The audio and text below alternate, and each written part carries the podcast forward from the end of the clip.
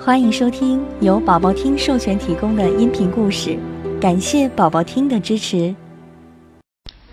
小蜗牛的微笑。一天，森林里的小动物们都聚在一起开茶话会。小鸟说：“只要我醒着，我随时为朋友唱歌。”大象说：“只要我醒着，谁有干不动的活，我随叫随到。”小兔说：“只要我醒着，我乐意为任何一个朋友传送信息。”大家都在想可以为朋友们干点什么。小蜗牛好着急，它除了整天背着沉重的壳在地上慢慢的爬之外，别的什么也不会干。一天下午，一群蚂蚁正忙着搬东西。他们从蜗牛身边走过时，小蜗牛正好向他们微笑。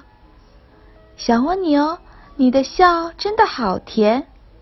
一只小蚂蚁说：“对呀，我可以对朋友们微笑。”小蜗牛想，可以想又不对。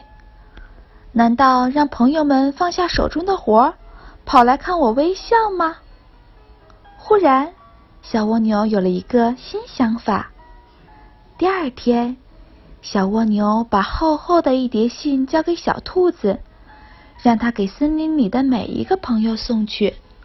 朋友们拆开信，里面是一张画，画的是一只正在甜甜微笑的小蜗牛。